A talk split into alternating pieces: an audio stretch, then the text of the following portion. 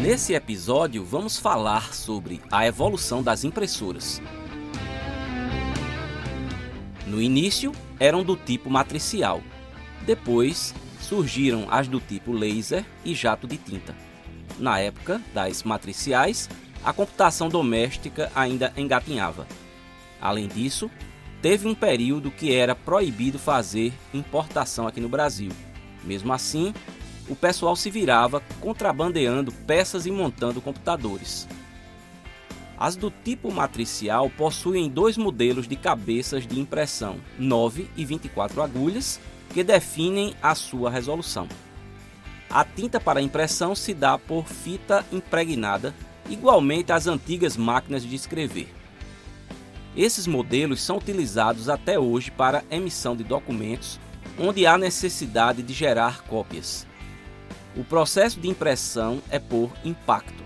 Portanto, para a geração de cópias, o papel deve ser carbonado ou entre as folhas deve existir um papel carbono. Destacamos que nesse tipo de impressora, além da velocidade de impressão ser baixa, existe um nível de ruído considerável durante a impressão. Os modelos jato de tinta se popularizaram para o uso doméstico, sobretudo por oferecerem a impressão colorida. O problema desse tipo de impressora é o custo do cartucho. Entretanto, a recarga se tornou uma alternativa viável para quem tem esse tipo de impressora.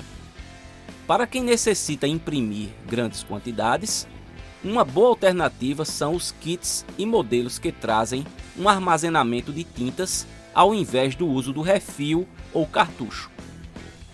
Outro tipo de impressora muito comum é a térmica com papel especial. Esse tipo de impressão é muito comum para a emissão de extratos em quiosques bancários e emissão de cupons fiscais. O inconveniente desse tipo de impressão é que, com o tempo, ela apaga. Mas, para impressões temporárias, é uma excelente alternativa. Ademais, hoje podemos fotografar um documento que queremos guardar por mais tempo com o nosso smartphone e guardar as informações para sempre. Eu sou PS Carvalho, engenheiro civil, doutor, cantor e compositor da cidade de João Pessoa, na Paraíba. Para me localizar nas principais redes sociais e plataformas de músicas é bastante simples. Basta digitar PS Carvalho. Por enquanto é isso.